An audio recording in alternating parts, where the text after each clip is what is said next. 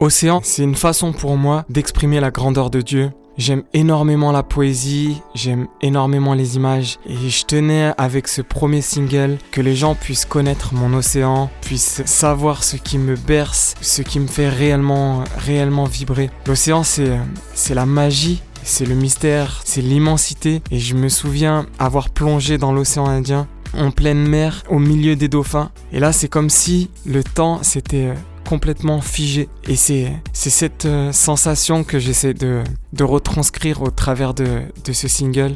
C'est ce bien-être quand on nage dans l'océan de notre Dieu. Et peu importe, euh, peu importe les circonstances, si tu baignes dans son immensité, que ces vagues dansent autour de toi et que le chant de son océan continue chaque jour à battre la mesure, alors tu, tu te sens comme gardé, tu te sens abrité dans ces abysses.